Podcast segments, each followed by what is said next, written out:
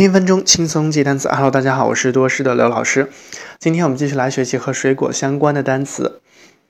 首先来猜一下这个水果是什么？这个水果在呃成熟之前呢是不会开花的。另外呢，它成熟之后呢，这个表皮会由绿色变成紫色。它的外形看起来有点像梨的形状。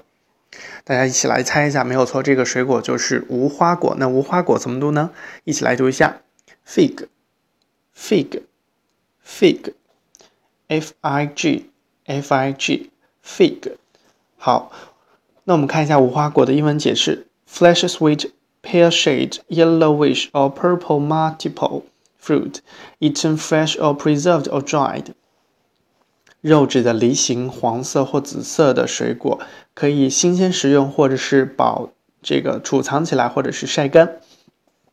那我们用无花果来造一个句子：Fig fruit, leaves, branches, and even whole plant can be used as medicine. Fig fruit, leaves, branches, and even whole plant can be used as medicine. 无花果的果实、叶片、枝干，甚至是全株都可以入药。